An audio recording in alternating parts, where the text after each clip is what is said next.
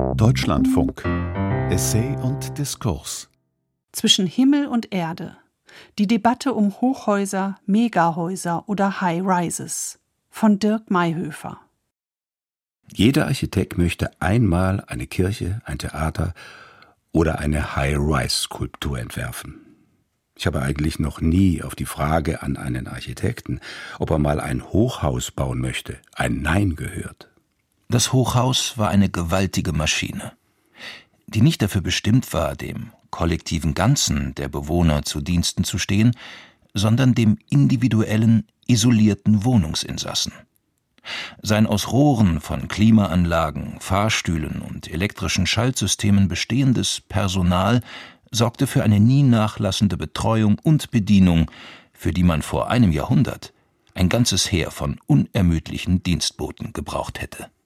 In seinem Weltuntergangsepos High Rise aus dem Jahr 1975 macht der amerikanische Schriftsteller J. G. Ballard ein Hochhaus zum Horrorszenario mit tödlichem Ausgang für die Bewohner.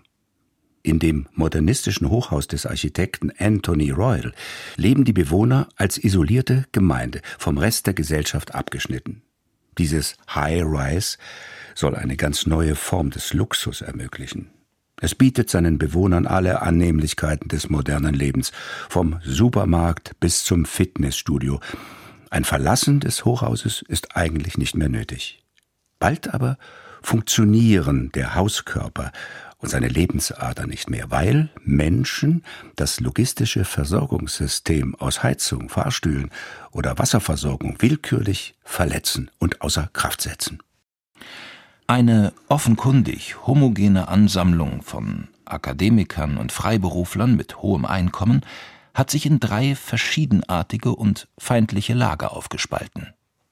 Die alten sozialen Unterteilungen, beruhend auf Macht, Kapital und Eigennutz, hatten sich hier wie überall sonst erneut geltend gemacht. Tatsächlich hatte sich das Hochhaus in die drei klassischen sozialen Gruppen Unter-, Mittel- und Oberschicht aufgeteilt. J. G. Ballard beschreibt zunächst leise den schleichenden Verfall und den dann rasant sich beschleunigenden Zerstörungsprozess. Zunächst erklärt er die Phänomene der Zerstörung mit einem mangelnden emotionalen Zusammenhalt der Bewohnerinnen und Bewohner. Er lässt die Lust an Zerstörung und Vandalismus harmlos mit abgerissenen Türklinken beginnen, dann aber fliegen menschliche Körper aus dem 35. Stockwerk und alles endet mit Totalzerstörung. Das High Rise wird zur blutroten Metapher einer scheiternden kapitalistischen Gesellschaft. Ich habe diesen Science-Fiction-Roman von Ballard über die drastische Entfremdung des modernen Menschen von seiner Hamsterkäfig-Umwelt erst 40 Jahre nach seiner Veröffentlichung gelesen.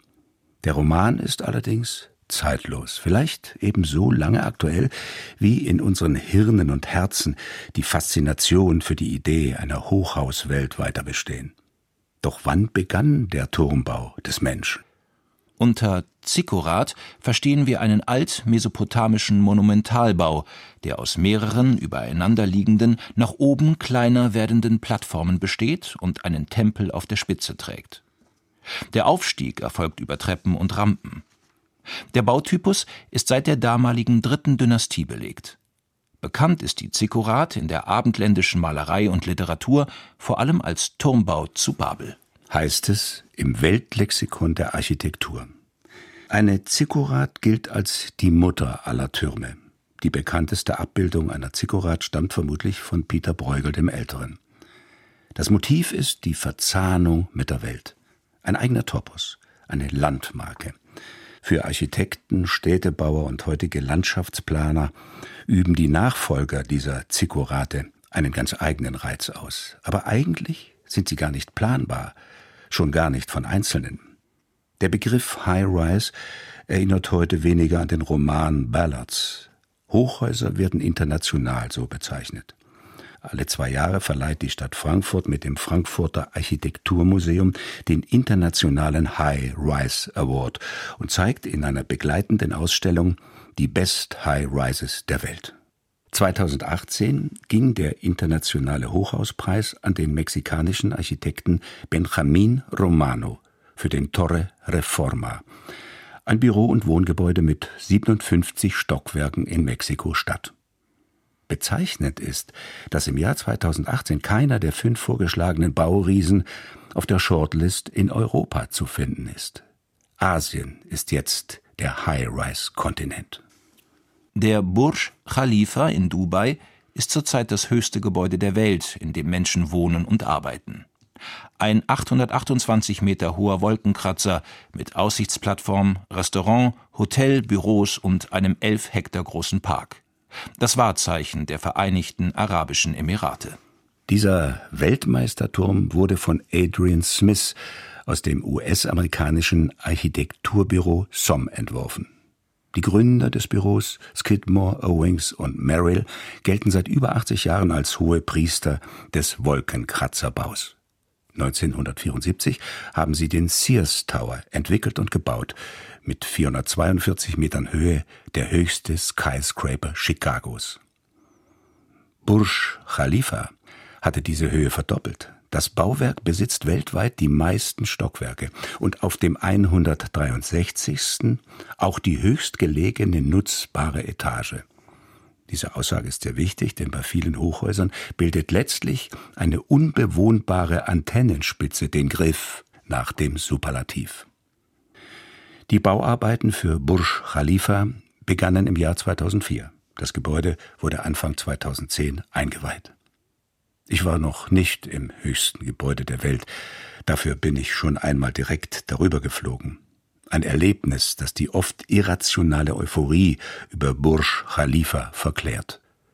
1975 hatte ich als junger Architekturstudent Gelegenheit, den Sears Tower und den benachbarten Hancock Tower an der Magnificent Mile in Chicago zu besichtigen. Alle nannten den 1969 fertig gebauten Hancock Tower Little Sweet Hancock, weil er nur 344 Meter hoch war. Dieses High-Rise mit insgesamt 100 Stockwerken stellt eine beachtliche Ingenieursleistung dar, dokumentiert in einer diagonal versteiften Stahlkonstruktion, mit denen die Fenster durch breite Profile, wenn nicht versperrt, dann doch den Blick durch diese beeinträchtigen. Die Stockwerke 45 bis 93 bilden die sogenannte Resident Area, bewohnt von Privatpersonen. Das Betreten ist nur ihnen und ihren Gästen erlaubt. Die Bewohner hat die beeinträchtigte Aussicht nicht gestört. Ihre Apartments waren damals sehr beliebt, weil sie bauliche Stärke demonstrierten und Sicherheit versprachen. Eventually, I think Chicago will be the most beautiful great city left in the world. Ist ein Zitat des weltberühmten amerikanischen Architekten Frank Lloyd Wright. Chicago war immer ein Place to be für Hochhausarchitekten. 1922 revolutionierte ein Architekturwettbewerb für das neue Verlagsgebäude des Chicago Tribune die damalige Architekturszene. 260 Einsendungen zum Wettbewerb gab es. Letztlich gewann ein neugotischer Entwurf. Aber andere Entwürfe nahmen das kommende Jahrhundert stilistisch vorweg darunter der Entwurf des finnischen Architekten Eliel Saarinen für einen radikal vereinfachten, heute als klassisch modern zu bezeichnenden Turm. Oder der von Adolf Loos, der den Zeitungsverlag in die Kulisse einer griechischen Hochhaussäule steckte. Dieser Vorschlag geisterte 50 Jahre später immer noch als Vorbild der Postmoderne herum. Chicagos Hochhäuser haben Architekturgeschichte geschrieben zwei wunderbare Hochhausrundlinge aus dem Jahr 1968, die Marina Towers von Bertrand Goldberg, wirken effektvoll wie die Doppeltürme einer gotischen Kathedrale. Doch ihr eigentliches Kunstwerk ist das schönste Parkhaus der Welt. Es integriert in den unteren 19 Stockwerken hinter eleganten Brüstungsscheiben bald 900 Parkplätze pro Turm. Zurück nach Europa. 1975 war das europäische Denkmalschutzjahr, das für städtebauliche Überlegungen in Deutschland und Europa einen Paradigmenwechsel einleitete. Was bedeutete? Man ging wieder denkmalpflegerisch mit deutschen Städten um, einschließlich historischer Stadtkulissen. 1975 besuchte ich in Köln das kurz vorher eröffnete Unicenter. 45 Stockwerke, 135 Meter Höhe, 968 Wohnungen in Gebäudeteilen, die ein Y bilden, wurden eines der größten Wohnhäuser Europas. Hier bekam der Dom Konkurrenz, blieb jedoch mit 157 Metern das höchste Bauwerk der Stadt, weshalb sich damals niemand daran stieß.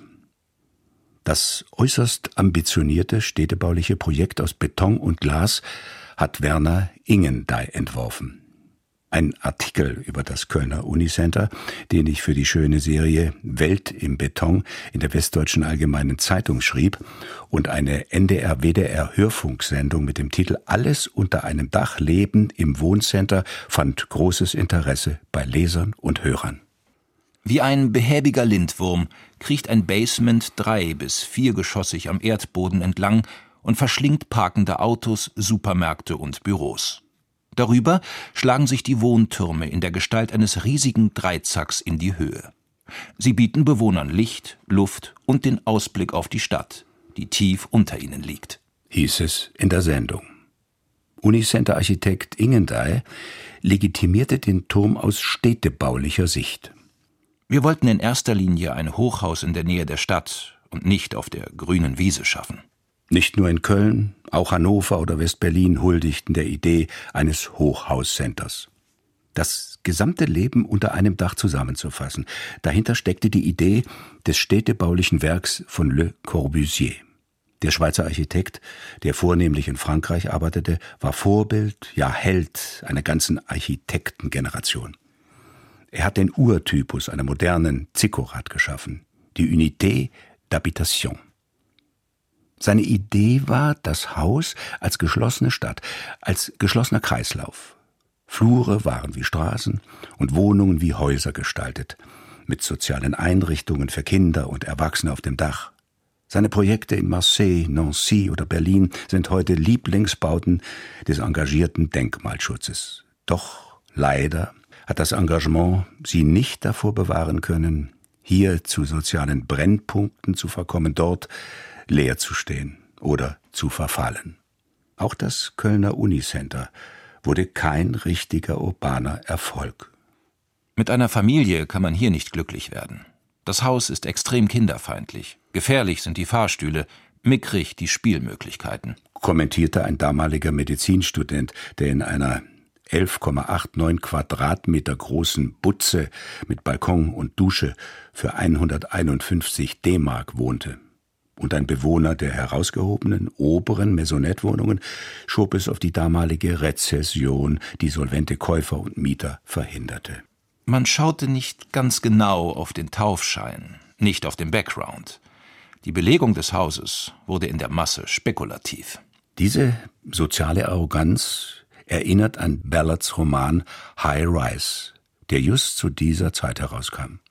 1982 unter dem Titel Der Block und 1992 unter dem Titel Hochhaus in Deutschland erschien. 2015 wurde der Roman als Verfilmung beim Toronto International Film Festival vorgestellt. Die literarische Dystopie Ballads ist eine haltbare. Als erster Bewohner und Eigentümer des besten und höchstgelegenen Apartments fühlte er sich wieder Gutsherr.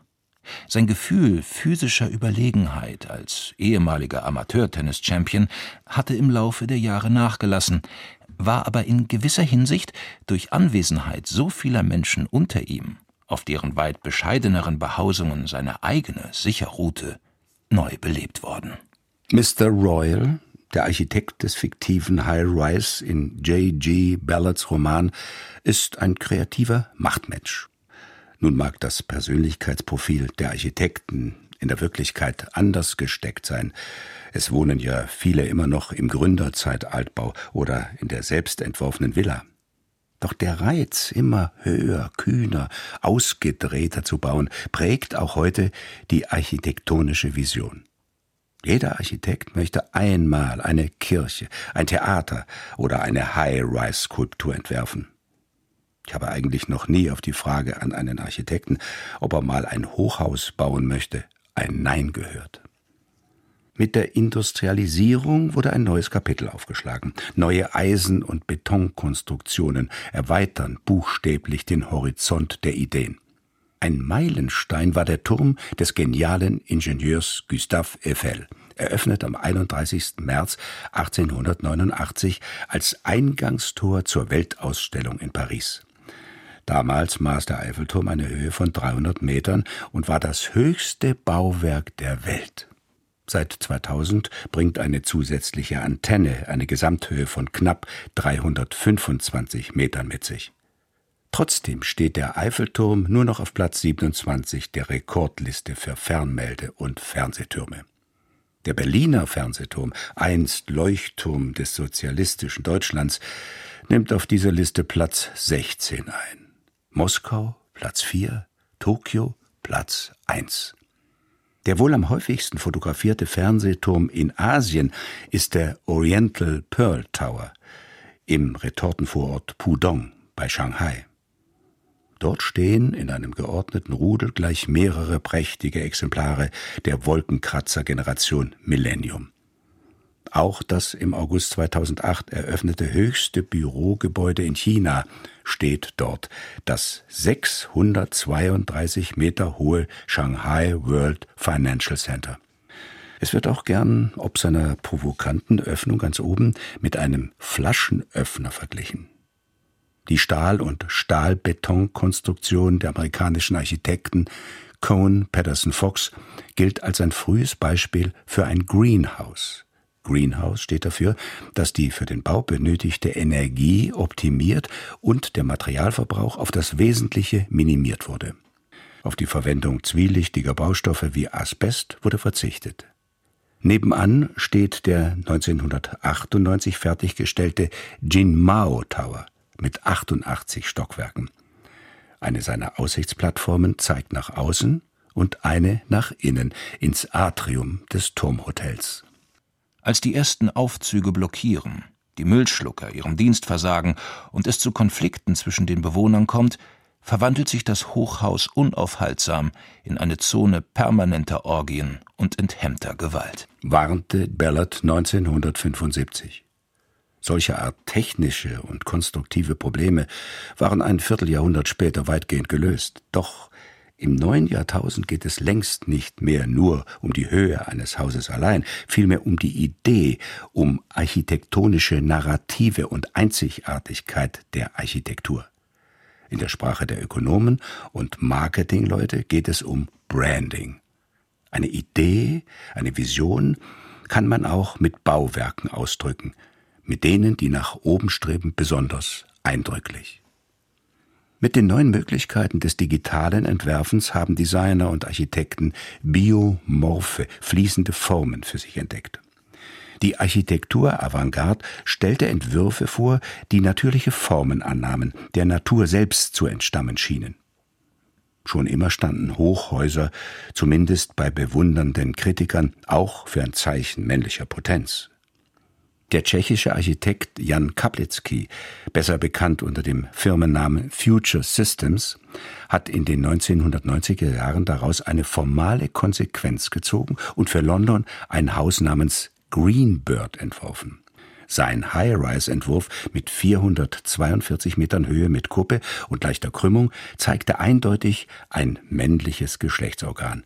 Und Kaplitzky entwickelte auch das Gegenstück, ein Gebäude, dessen zwei Hochhausbögen mit Schlitz eine übergroße Vagina darstellte.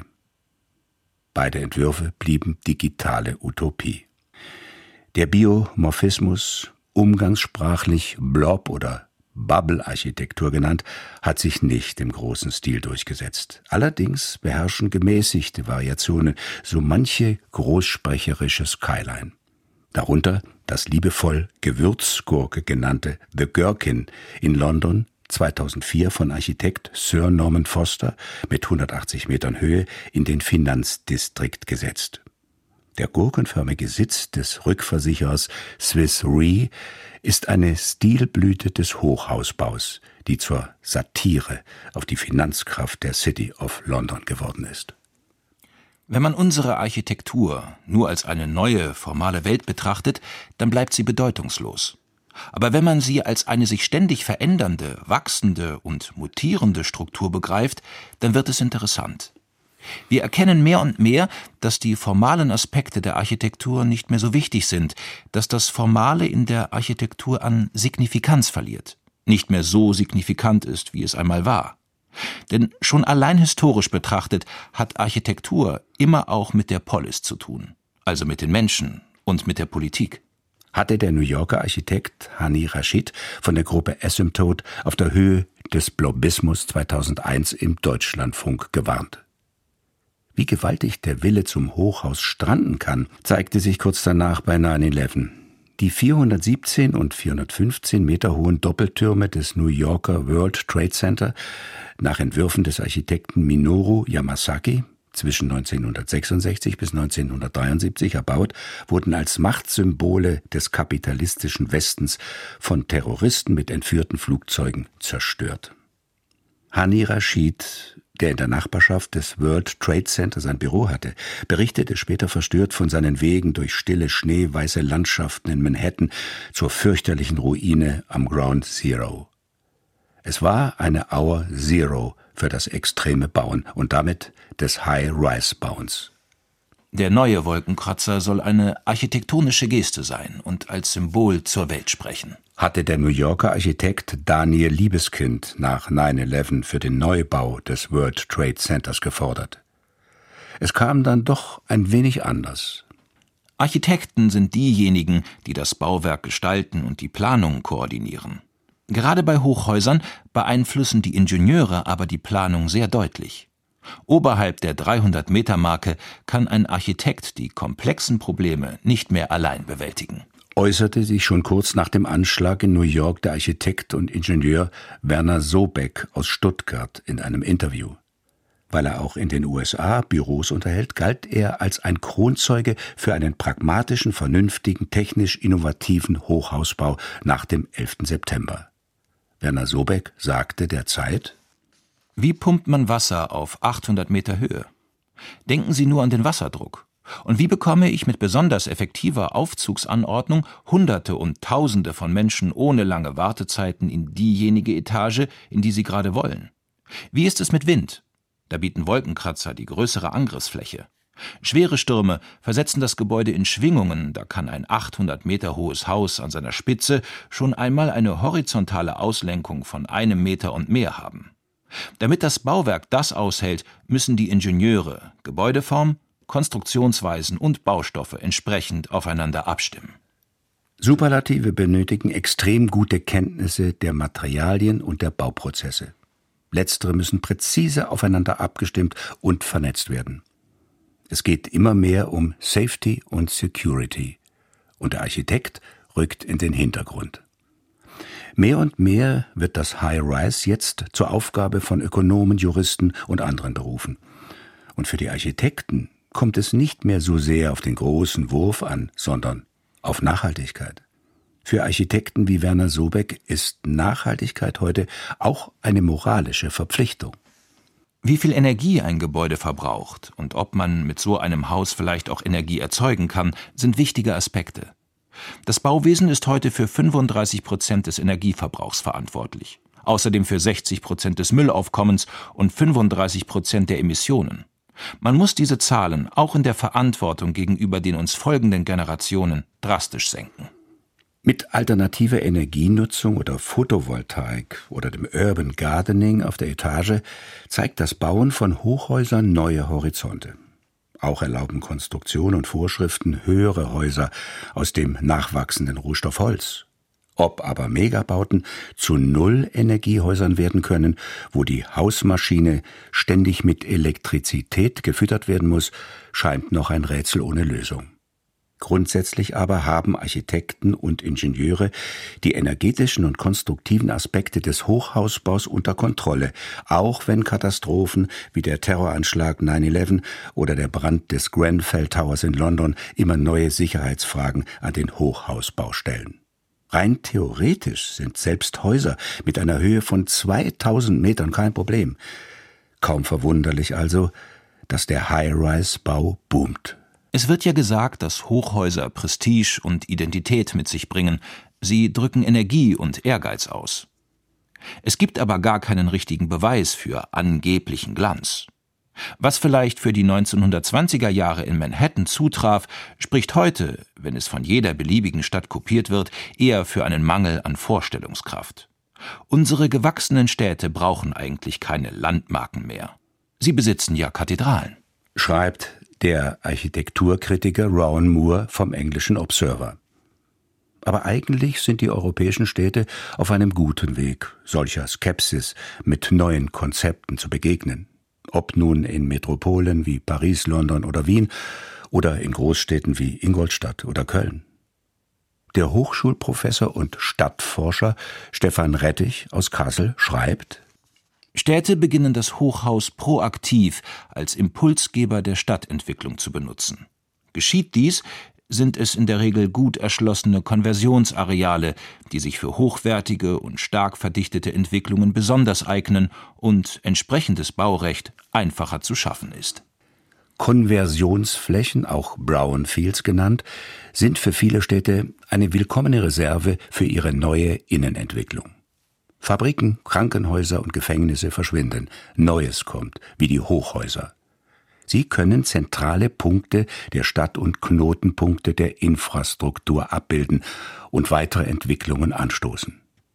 Die Städte gehen zielgerichtet, dabei aber sehr unterschiedlich mit der Hochhausentwicklung um. Frankfurt versteht sich seit Jahren als Hochhausstadt und setzt Stück für Stück Manhattan um. Für Köln bleibt der Dom sakrosankt. Kirchtürme als Maß aller Dinge stehen auch in Hamburg und München im Vordergrund was die Hansestädter jedoch nicht davon abhält, eine 235 Meter hohe Landmarke am Endpunkt der Südautobahn zu setzen. Der Elbtower wird bei vielen Hamburger Kaufleuten als Kampfansage und als Zeichen wirtschaftlicher Macht gegenüber Frankfurt oder Berlin geschätzt. Grundsätzlich stellt sich auch die Frage, wem die Wertsteigerung der Grundstücke zusteht, die sich aus der höheren Auslastung ergeben. In vielen Städten wird diese anteilig abgeschöpft und zweckgebunden in die Aufwertung des öffentlichen Raums reinvestiert. Doch der Investor profitiert am meisten. Laut Stefan Rettich werden die Städte deswegen immer vorsichtiger, ihre Potenzialflächen frühzeitig zu veröffentlichen und versuchen auch durch grundsätzliche Vorgaben den öffentlichen Raum und die Wünsche der Mieter zu stärken. Es setzt sich die Auffassung durch, dass der Sockelbereich von Hochhäusern und seine Nutzungen sich mit der städtischen Umgebung verzahnen müssen und das oberste Geschoss oder die Dachterrasse mit einer öffentlichen Funktion besetzt sein sollten. Diese multiplen Mehrwerte stellen sich als neue Prinzipien für eine gelungene Integration von Hochhäusern in die europäischen Städte und zur Akzentuierung ihrer besonderen Lagen heraus. Ob das Hochhaus wirklich eine verantwortungsvolle bauliche Option für die Zukunft wird, bleibt offen. Können sie wirklich helfen, in den Städten die Wohnungsnot zu lindern? Es ist den Forschern bis heute nicht gelungen nachzuweisen, ob eine Hochhausbebauung mit den entsprechenden Abstandsflächen wirklich eine dichtere Bebauung ist als ein Teppich von Reihenhäusern. Für viele Menschen in Europa ist Wohnen in einem Hochhaus nur ein ungeliebter Plan B, weil sie entweder das urbane Leben mit Gründerzeitkulisse oder das Einfamilienhaus in der Vorstadt oder auf dem Land vorziehen. Und ob dann ausgerechnet das Hochhaus die anthropologischen Ansprüche an eine Wohnung als Heimatort erfüllen kann? J.G. Ballots High-Rise-Dystopie bleibt als ein virtueller Albtraum im Hinterkopf. Inzwischen hat sich allerdings eine andere Horrorvision in den Vordergrund gespielt, dokumentiert in Philip Kerrs Game Over, bei dem ein Hightech-Hochhaus mit der künstlichen Intelligenz des Hauscomputersystems zu einer Mordmaschine an Bewohner und Erbauer wird. Zwischen Himmel und Erde die Debatte um Hochhäuser, Megahäuser oder High Rises von Dirk Mayhöfer. Mit Matthias Ponnier und Jochen Langner. Technik Martin Hoffmann. Regie Fabian von Freyer. Redaktion Barbara Schäfer.